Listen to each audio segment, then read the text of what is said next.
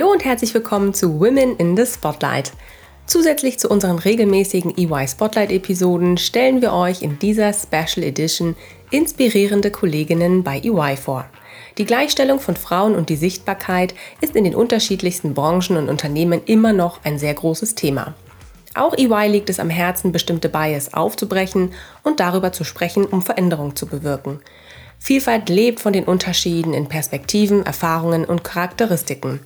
Rollenbilder und Stereotypen sind für echte und gelebte Vielfalt dabei die größte Bremse.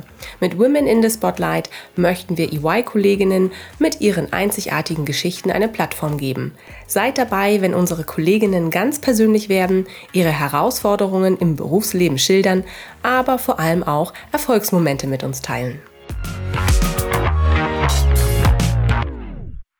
Herzlich willkommen zu einer neuen Folge EY Spotlight. In unserer Reihe Women in the Spotlight spreche ich heute mit Andrea.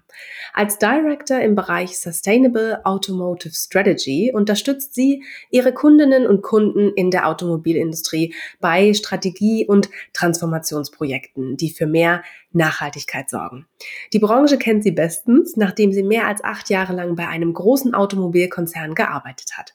Ich möchte heute mit Andrea unter anderem darüber sprechen, warum sie zu EY gewechselt ist und was der behutsamere Umgang mit unserem Planeten für sie als Natur- und Tierliebhaberin ganz persönlich bedeutet. Herzlich willkommen, liebe Andrea. Schön, dass du da bist.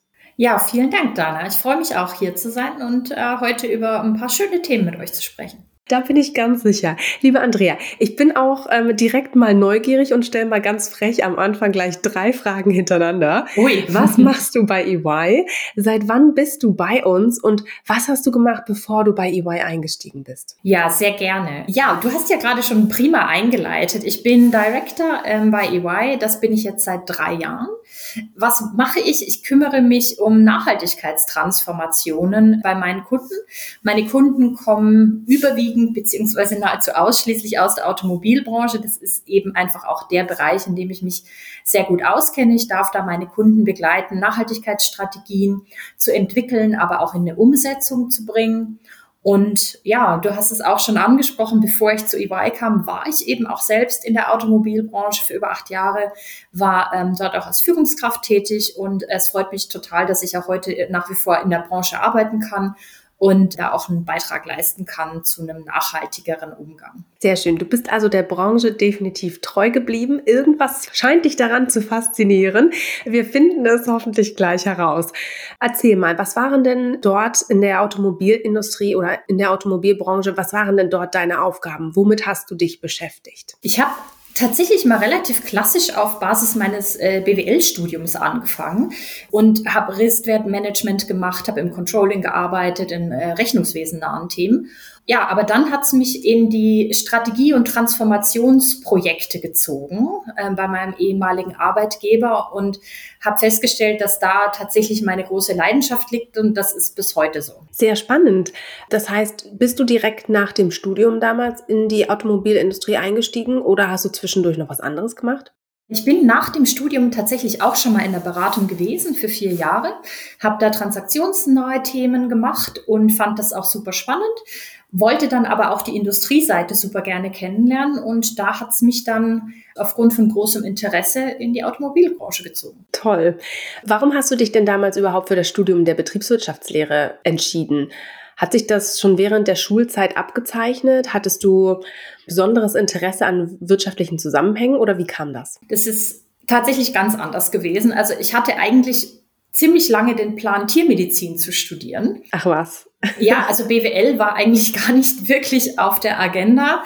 Und dann habe ich ein Praktikum gemacht, nachdem ich mein Abitur fertig hatte, war ich erstmal in einer Tierklinik, habe da gearbeitet und habe dann festgestellt, dass ich die Tiere und das alles vielleicht doch lieber in meiner Freizeit lasse und ich das anderen überlasse, als Tierarzt zu arbeiten. Und dann habe ich mir gedacht, was willst du denn dann machen? Was passt denn gut zu dir?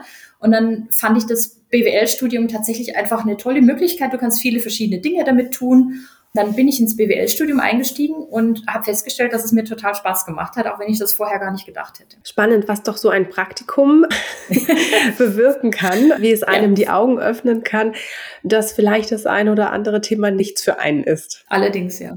Gab es einen einschneidenden Moment, wo du gesagt hast, hm, das traue ich mir dann doch nicht zu oder das möchte ich dann doch nicht machen? Tatsächlich nein. Es hat mir auch trotzdem Spaß gemacht, mhm. aber es kam so die Erkenntnis, dass ich überlegt habe, ob ich da so gut drin wäre und ob nicht diese Liebe zum Tier, ob ich die nicht vielleicht doch lieber in, in meiner Freizeit lasse und ich die schönen Seiten mit den Tieren genieße und ich nicht quasi nur die Krankheit und mhm. die negativen Themen. Und ja, kam es zu der Entscheidung für BWL, die ich auch dann nicht mehr bereut habe. Mhm.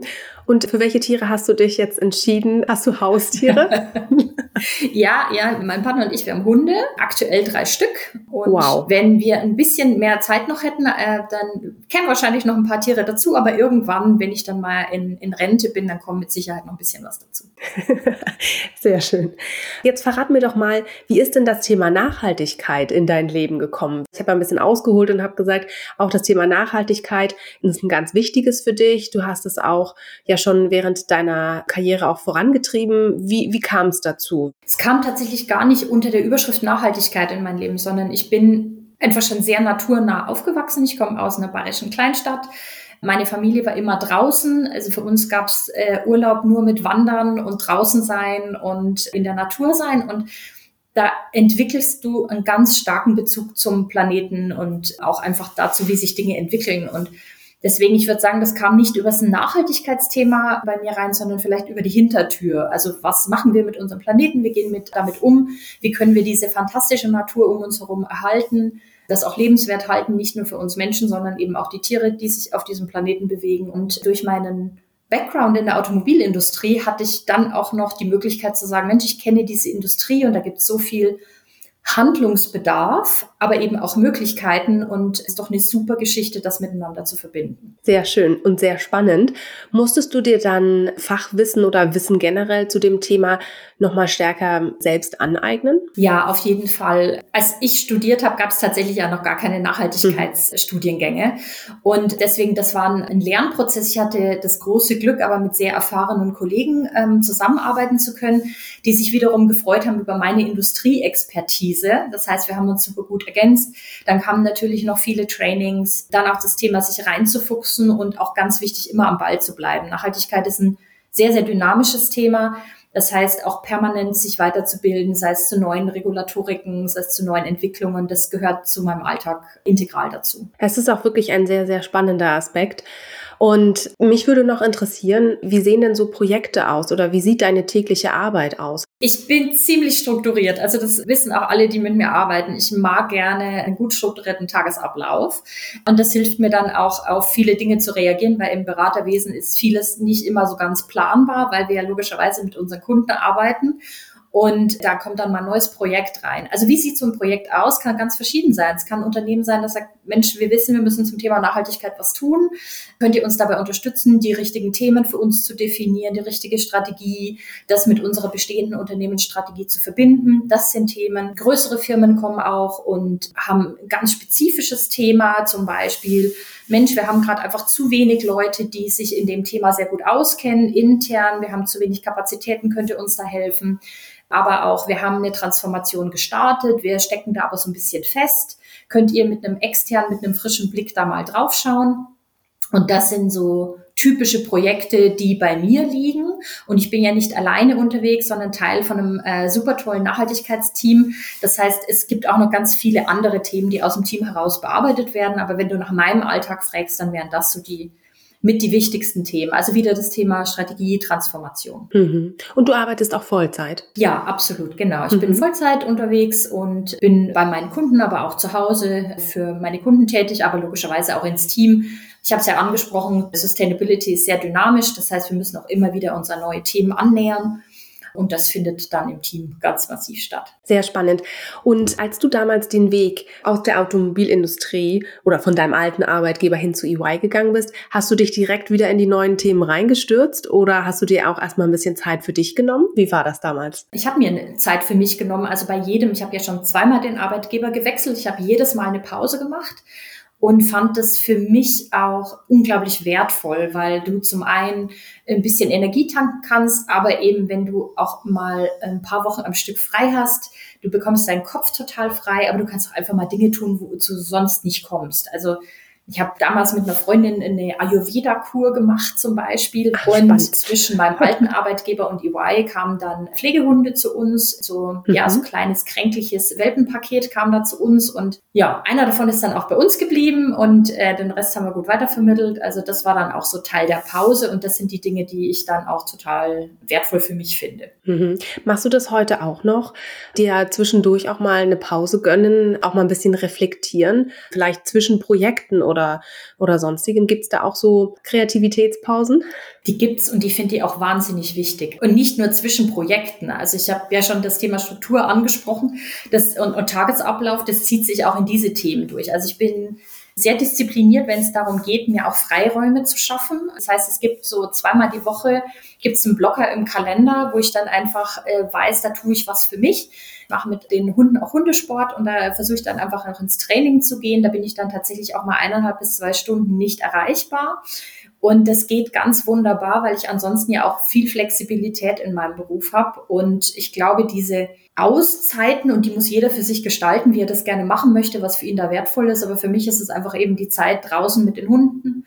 Das schaltet mich total ab und da kriege ich neue Energie und dann kann es wieder weitergehen. Mhm. Und für dein Team ist das auch okay oder musst du immer Bericht erstatten, was du mit den Hunden alles Schönes gemacht hast, die neuesten Tricks zeigen? Ich berichte regelmäßig natürlich über das, was wir da machen, aber das ist ganz wichtig im Team, weil also bei mir sind es die Hunde, bei anderen Kolleginnen ist es die Zeit mit den Kindern, es ist die Zeit für Sportarten, die die gerne machen.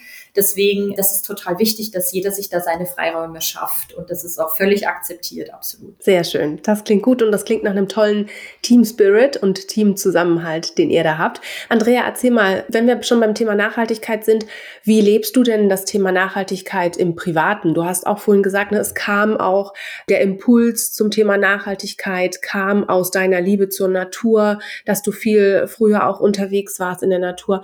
Wie muss ich mir das vorstellen? Gibt es private Stellschrauben in puncto Nachhaltigkeit bei dir? Ja, absolut. Ich glaube, jeder von uns hat ja seine, seine kleinen Stellschrauben. Jeder von uns hat auch fairerweise seine, seine grauen und schwarzen Punkte in seinem Lebenslauf. Die habe ich natürlich auch in meinem Lebenswandel nach wie vor.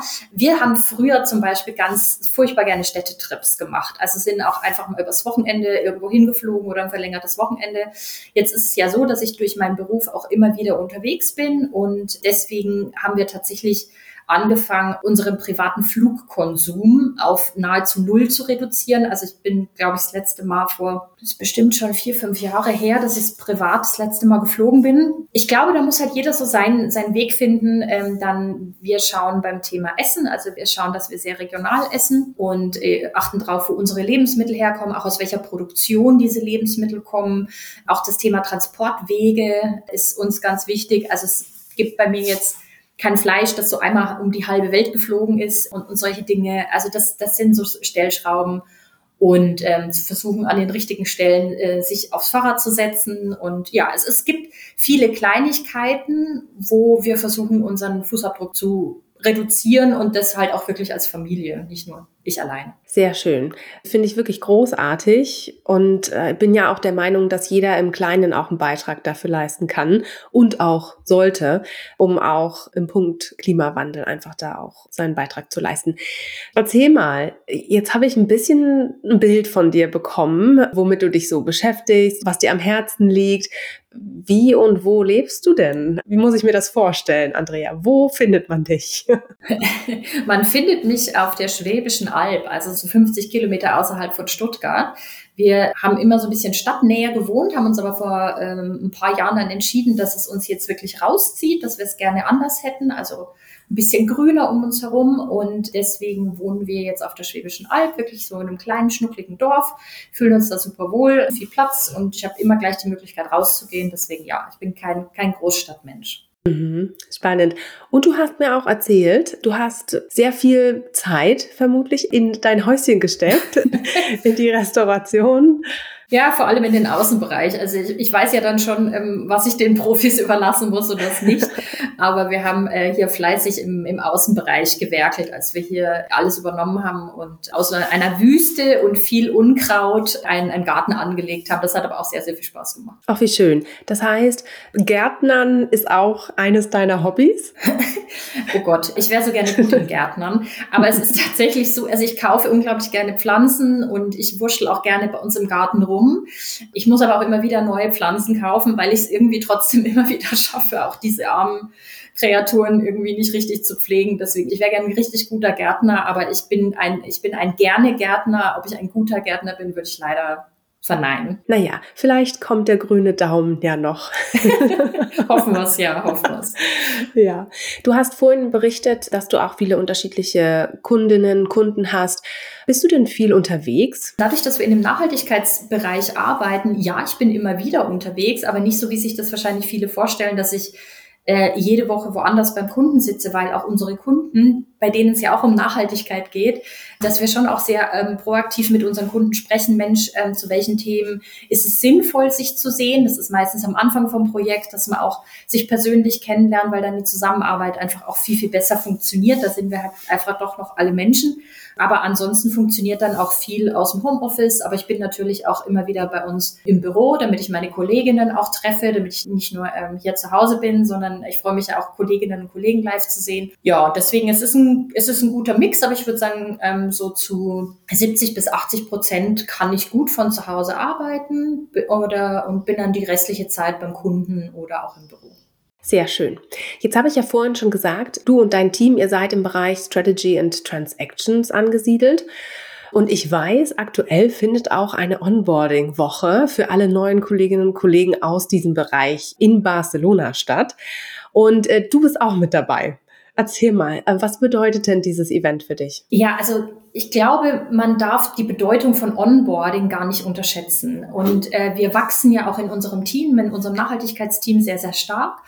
Und je besser du das Onboarding gestaltest, umso wohler fühlen sich die Kolleginnen und Kollegen, die neu an Bord kommen und wissen, auf was sie sich da eingelassen haben im positivsten Sinne. Diesen Spirit auch der Strategy and Transactions, den ich persönlich sehr, sehr gerne mag, zu vermitteln. Also wie wir miteinander umgehen und ähm, wie wir Dinge bewegen wollen das finde ich eine super schöne Gelegenheit bei so einer Onboarding Week, also auch das Teaming herzustellen, dass die Leute sich kennenlernen. Das ist ja auch ein Europe West weites äh, Onboarding, weil wir versuchen auch da über, über Ländergrenzen hinweg zu arbeiten. Für mich persönlich oder für unser Nachhaltigkeitsteam ist es auch jedes Mal eine schöne Gelegenheit, weil wir wollen ja nicht ein, ein kleiner Teil von EY oder von äh, Strategy and Transactions sein, der über Nachhaltigkeit nachdenkt, sondern wir wollen das Thema Nachhaltigkeit wirklich in die Breite bringen unserer Organisation, sodass in all den Projekten, die da gemacht werden, dass wir das reinpflanzen können, einfach das mitzudenken. Und deswegen machen wir da auch kleine Case Studies und Übungen und erzählen, was wir so machen und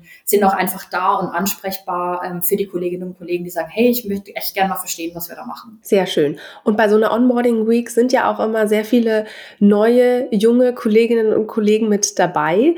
Hast du das Gefühl, die jüngere Generation tickt anders. Du meinst jetzt als noch vor ein paar Jahren? Ja, zum Beispiel. Mhm. Das bin ich tatsächlich neulich erst mal irgendwo in einem anderen Gespräch gefragt worden. Und ich glaube tatsächlich, da gibt es schon Unterschiede, aber im Großen und Ganzen ist der große Reiz daran, mit den Kolleginnen und Kollegen zu arbeiten, die frisch von der Uni kommen oder, oder quer einsteigen. Die bringen so einen, so einen frischen Blick mit und challengen auch mal, ähm, was man so tut. Und das haben die aber vor zehn Jahren auch schon gemacht. Also da, als ich vor zehn Jahren schon Führungskraft war, da haben die Neueinsteiger auch schon äh, Dinge gechallenged und haben anders äh, getickt und gearbeitet. Und das ist jetzt auch noch so. Und was ich aber einen Unterschied, wo ich sehen würde, ist, dadurch, dass wir jetzt im Nachhaltigkeitsteam so aktiv sind, haben wir tatsächlich viel mehr weibliche Kolleginnen, die sich melden und die sich fürs Thema interessieren. Also rein die Automobilwirtschaftsthemen haben leider nicht ganz so viele Frauen und Kolleginnen immer begeistert. Aber jetzt in der Kombination, auch mit Nachhaltigkeit, ist es wirklich ganz toll zu beobachten, wie viel Kolleginnen wir da an Bord bekommen und die sagen, hey, ich möchte dem Thema was tun. Das ist vielleicht schon ein Unterschied, den ich sehe. Auf jeden Fall, finde ich gut. Ich frage ja im, äh, im Zusammenhang mit unserer Reihe Women in the Spotlight immer auch nach Menschen oder Ereignissen, die einen geprägt haben. Andrea, deswegen jetzt auch die Frage an dich.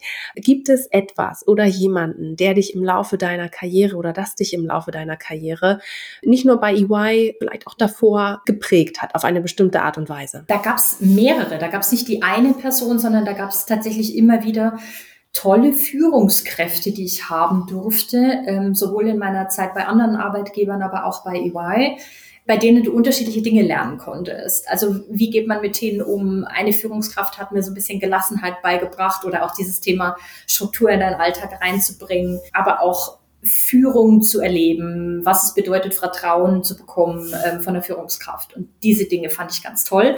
Nicht zu vergessen, ich war ja auch äh, schon bei meinem vorherigen Arbeitgeber auch Chefin und ich habe unglaublich viel auch immer von, von Mitarbeitern gelernt, immer.